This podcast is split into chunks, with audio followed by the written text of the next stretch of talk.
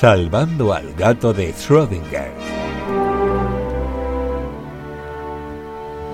Bueno, pues buenas noches y hoy voy a hablar de las Islas Azores, que bueno, no sé si lo sabéis, pero en total son nueve, aunque me voy a centrar específicamente en dos de ellas, Terceira y San Miguel. Y bueno, pues vamos a ver un poco la fauna y la flora y algunas curiosidades. Bueno, por un lado en Terceira, que bueno, eh, hace unas semanas estuve allí y la verdad es que estoy enamorada de esta isla. Estoy un poco pesada hablando de ella. Y bueno, pues es una, bueno, casualmente es la tercera isla más grande de las Islas Azores, pero no, su nombre no, no viene de eso, sino que viene de los tiempos coloniales. Y bueno, pues eh, para que os podáis hacer una idea del tamaño, tiene unos 18 kilómetros de ancho y unos 29 kilómetros de largo. Entonces tú te coges un cochecito y lo alquilas varios días, te la puedes visitar bastante bien. Y bueno, una de las curiosidades es que es conocida como la Isla Violeta debido a que tiene abundantes y gigantes hortensias. Que bueno, traigo aquí una imagen por si no sabéis cuáles son. Estas son. Que son unas florecitas así. Son flores eh, circulares y bastante grandes, de colores sobre todo pues violetas y rositas. Y bueno, pues otra curiosidad es que cuando te acercas a la isla, lo primero que llegas, pues si vienes en avión, es al aeropuerto de Lajes. y es curioso porque se encuentra cerca de una meseta volcánica y de la, cordillera Serra do Come. Y entonces pues las vistas son alucinantes porque la cordillera baja las laderas hasta llegar a la costa. Y otra curiosidad es que el mayor cráter eh, que encontramos en esta isla pues tiene unos 15 kilómetros de diámetro. Se llama Caldeira de Guillermo Moniz. Y además también encontramos un pico, el pico más alto de esta isla, que bueno, es, la Sierra de Santa Bárbara y es un cono volcánico de más de mil metros de altura. Y bueno, pues desde allí puedes ver unas vistas preciosas de toda la costa, que yo cuando lo visité pues había mucha niebla y me quedé sin las vistas pero en internet es bonito. Te, te, pregunto por ahí, eh, ¿desde esas alturas se divisa también el resto de islas? O... Sí, hay algunas de las que puedes ver, otras que se encuentran bastante lejos, pero puedes ver varias. De hecho, nosotros lo veíamos por la carretera a veces cuando subíamos sin llegar al pico. Ah, bien, O sea que desde el pico tiene que ser alucinante.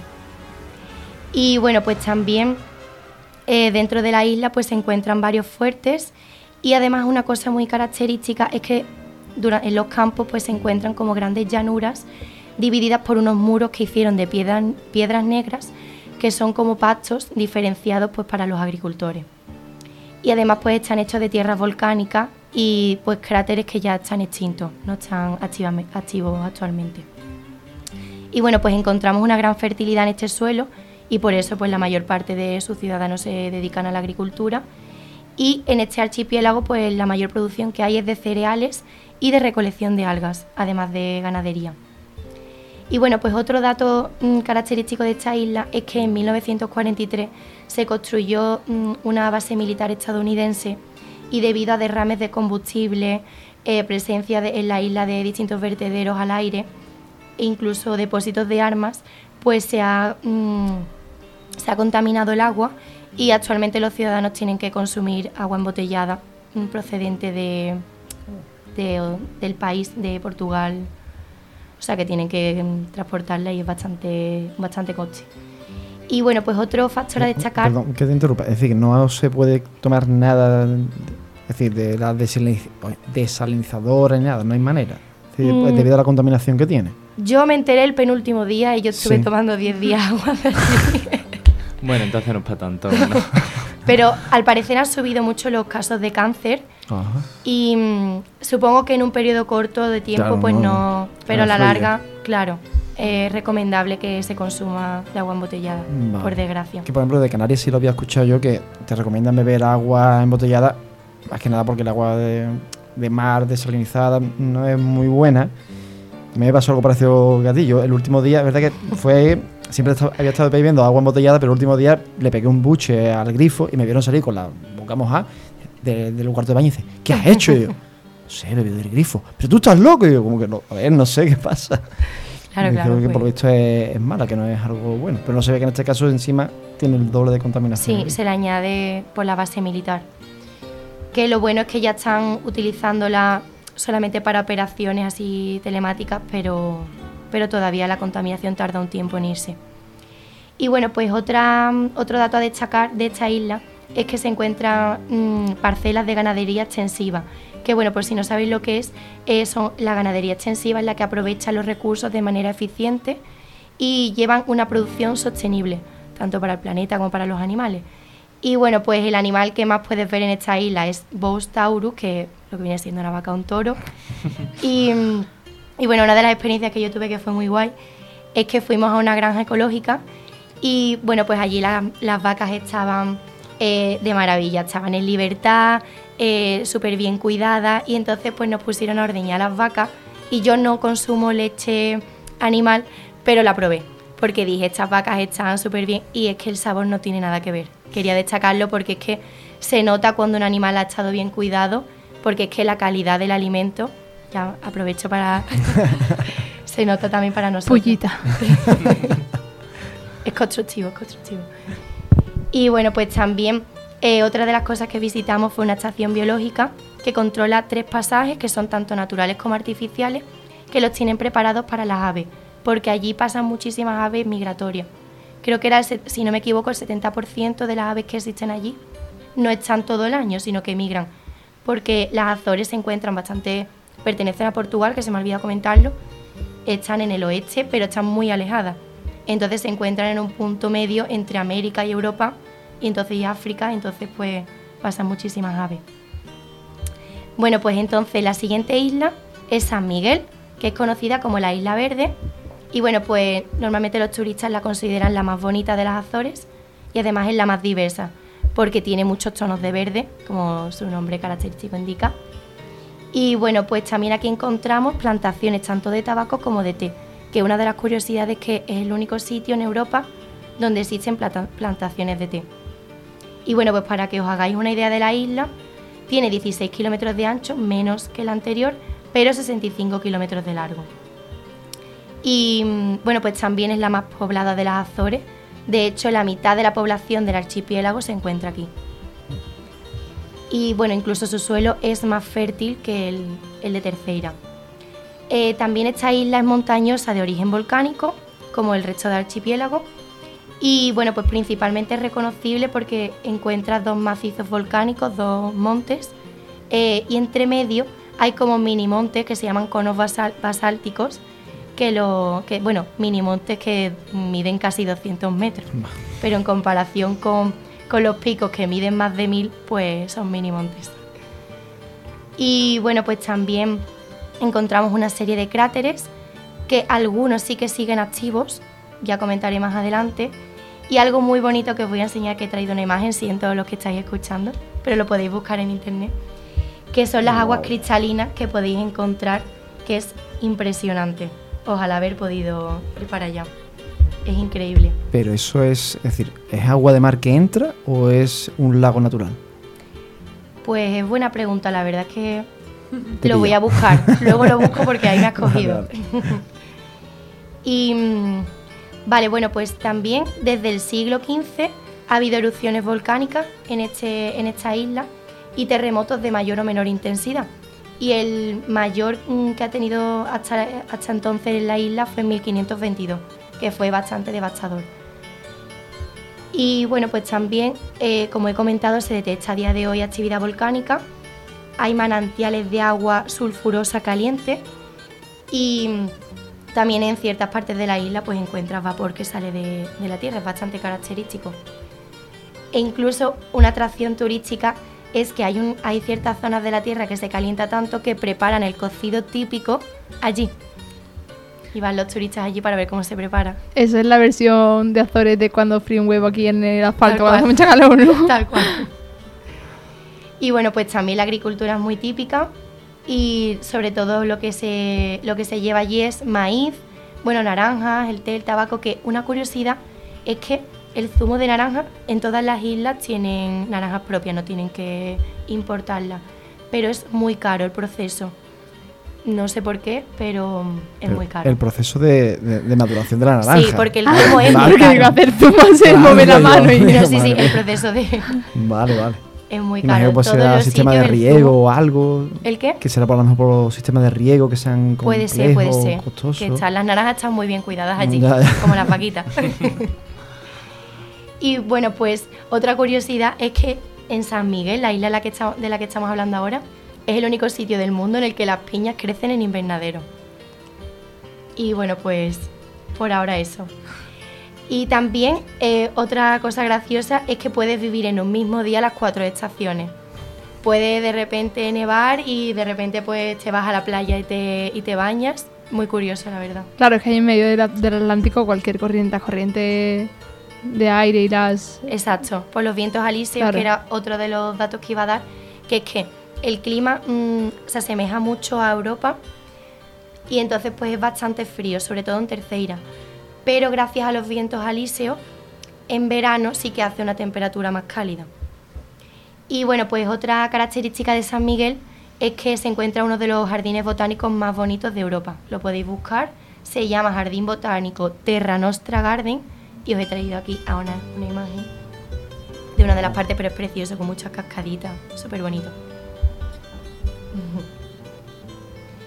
Vale, bueno, y ahora en general un poco de flora y fauna de las Islas Azores, de lo que podemos encontrar. Bueno, pues destacar que es mm, dentro de la Macaronesia, que le voy a explicar lo que es, es la zona más húmeda. ¿Y qué es la Macaronesia? Pues yo me he enterado investigando al respecto, la verdad no lo sabía antes. Y es que es el nombre mm, con el que se denomina al colectivo de los cinco archipiélagos que eh, se encuentran en el Atlántico Norte. Y son las Azores, Canarias, Cabo Verde, Madeira y las Islas Salvajes. Así que pues es una cosa nueva. Y bueno, pues como estaba comentando antes, la situación, eh, bueno, este territorio es muy peculiar porque incluso en su localización, pues mm, el clima se asemeja más a Europa que a otros y también encontramos las turberas, que son muy características de allí, que es como un tipo de ambiente húmedo y ácido a la vez, porque se acumula una serie de materia orgánica y pues ese- esa acumulación se llama turba, que es así como de color mm, pardo y tiene carbono. Y de hecho, mm, cuando estábamos visitando una serie de, de parajes, eh, era peligroso acercarse a una serie de montañas porque salían vapores que podían ser tóxicos. Entonces, pues si vais, tened cuidado con eso, no acercaros. Y bueno, pues también algo precioso es que mm, vayas por donde vayas, te vas encontrando un montón de lagos naturales, que luego investigaré si son de agua del mar o no. Y, mm, y bueno, también es muy característico que hay muchas zonas en las que se encuentran a nivel del mar y sin embargo eh, tienen la misma cantidad de lluvia estas islas que las Islas Canarias, que se encuentran a una altitud de unos 800 o 1000 metros. Y esto es pues mm, por la localización y por los vientos alisios que también pues regulan en las distintas épocas. Bueno, pues también eh, las condiciones climáticas en general favorecen que haya una gran vegetación y un paisaje casi de ensueño. Sin embargo, hay otras zonas que son más secas, como otra de las islas que se llama Santa María. Sin embargo, hay un problema que se encuentra actualmente en estas islas y es que en general la vegetación natural ha sido arrasada y quedan algunos refugios que se pueden disfrutar de, mm, de la, la vegetación anterior, pero sin embargo hay mucha flora exótica invasora.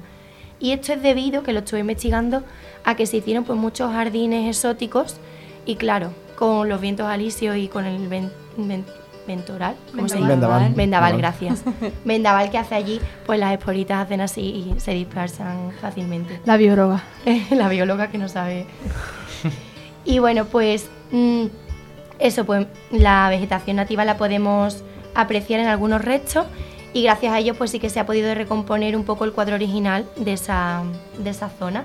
Y otra de las características, bueno, pues que las zonas que son más bajas de las islas, que se encuentran más cerca de la costa, la vegetación predominante es la amante de la sal, que son las halófilas.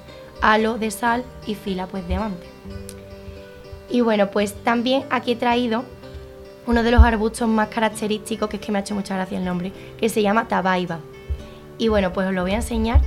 Y para que os podáis hacer una idea, es un arbusto que, bueno, pues al principio son todos ramas gruesas, así marroncitas, y luego en la copa, pues te, encuentras como un manto verde, así como verde clarecito amarillo, y de hojitas así chiquititas. Y entonces, pues recuerda mucho, ah, bueno, a mí me ha recordado mucho a la isla Lanzarote, no sé si habéis estado, pero es así como el suelo volcánico oscuro y luego de repente el contraste que te encuentras con los arbustos así verde clarito y la verdad es que estaba por todos lados, es muy bonita. Y bueno, pues en las cumbres más altas ya encontramos una vegetación que es mm, pues está más mm, adaptada pues a los, a los fuertes vientos y demás. Y un momento que voy a cargar el portátil porque si no no os voy a poder enseñar las imágenes. Vale, y luego también pues encontramos en zonas de, de baja altura eh, cedros principalmente. Bueno, pues si no sabéis, los cedros son así. Y bueno, pues ya en el pico más alto, pues lo, lo comentado, que son muy pocas plantas las que sobreviven, porque los vientos son tremendos. De hecho, cuando nos acercábamos a, a los precipicios, es que los vientos te impulsaban. En mi caso, por lo menos, fue para atrás, pero como el viento fuera para, para el otro sentido, yo hubiera tenido un problema. Me está pintando regular las Azores. ¿eh? Cuidado, no, no. cuidado que te intoxicas por aquí, cuidado no, que te favor. tira el viento para allá. Que son, son preciosas, son preciosas. El viento es los picos más altos, pero como normalmente se va en coche, pues luego te refugias en el coche y ya está. Son increíbles. Y bueno, pues también desde la colonización en el archipiélago en general se llegaron a talar grandes zonas y entonces para también introducir el ganado. Entonces esto es otra de las cosas que ha hecho pues que se pierda un poco, que aún así tú vas y no te das cuenta porque es que es todo verde, todo precioso, pero claro, la cadena sí que se está rompiendo un poco y entonces sí que hay planes, para que no os sintáis mal, de prevención y de, y de lucha contra ello. Y bueno, pues también mm, las plantas endémicas de esta zona en total llegan a ser 67 y solo representan un tercio de la flora, es decir, que dos tercios ya son plantas exóticas. De hecho, estábamos en el pasaje este que estaba saliendo como el humito tóxico de que en verdad está lejos y no. Bueno, pues eh, una de las cosas que nos llamó mucho la atención es que de repente encontramos una planta con un rosa fucsia súper llamativo y empezamos a hacerle fotos diciendo qué bonita, no sé qué. Y de repente una nos dijo, pues esta es una planta exótica venenosa, que por eso tiene ese color chillón. Y era una de las que estaba pues destrozando un poco la zona y desplazando a las, de, a las endémicas. Y bueno, pues también, pues lo he comentado, que tiene un vínculo muy fuerte con el continente europeo, a diferencia de a lo mejor otras, otras de las islas del Atlántico. Y bueno, pues una del el símbolo de las Azores es una campanulácea, una planta que tiene forma así como de campana, que es rosita, ¿vale? Que se llama, voy a decir el nombre en latín, Azorina vidali. Y bueno, pues aquí traigo también una foto. Y es, bueno, pues el símbolo de, la flora en general. Y también pues encontramos con lo lejos que están situadas casi un 40% de mm, similitud genética en la flora de, las Azores con las de Madeira y Canarias, que es algo bastante, bastante interesante a mi parecer. Y bueno, pues también aquí había destacado un poco que las naranjas son muy características de la zona. Es una especie distinta a la que tenemos aquí. Y también quedan algunos restos de laurisilva, que es la selva lluviosa, pero en zonas que son difícil accesibles, las puedes ver de lejos, pero porque son normalmente acantilados o cráteres de volcanes. Pero puedes disfrutar de las vistas. Y bueno, pues no tiene tanta similitud con el continente americano. Y tenemos dos helechos procedentes de esta zona. También existen algunos géneros eh, que se encuentran con representantes endémicos de los cuatro archipiélagos que tienen similitud entre ellos. Y uno de ellos pues es la flor de lotus que es así naranjita y he traído también la foto. Y bueno pues nada mm, hablando así un poco de las áreas de mayor altitud que mm, hay bastantes estudios al respecto porque son muy interesantes pues son al final vegetación muy resistente a- al clima. Y luego pues de 560 plantas introducidas solo 45 se consideran que son la- las peligrosas. Hay otra fauna, perdón, otra flora que no, es endémica, no pertenece a este archipiélago, pero que tampoco es dañina. Y también es verdad que en ningún otro archipiélago el problema es tan grave como aquí. Entonces por eso pues hay planes de, de acción más, más interesantes. Y bueno, pues para terminar un poco, quería comentar, bueno, hacer como una reflexión final, y es que, mm, bueno, la administración pues eso está trabajando en defenderla, entonces de hecho podemos aprender en general que es muy importante conservar la biodiversidad, incluso cuando podamos a simple vista no percibir que hay un problema. Entonces, pues yo creo que también a la hora de viajar pues es importante informarse para poder respetar así la flora y la fauna. Y hablando de la fauna, pues existe también un plan de recuperación de aves necrófagas que son carroñeras, que se comen los cadáveres porque tienen un papel muy importante, bueno, en general en las cadenas, pero específicamente aquí.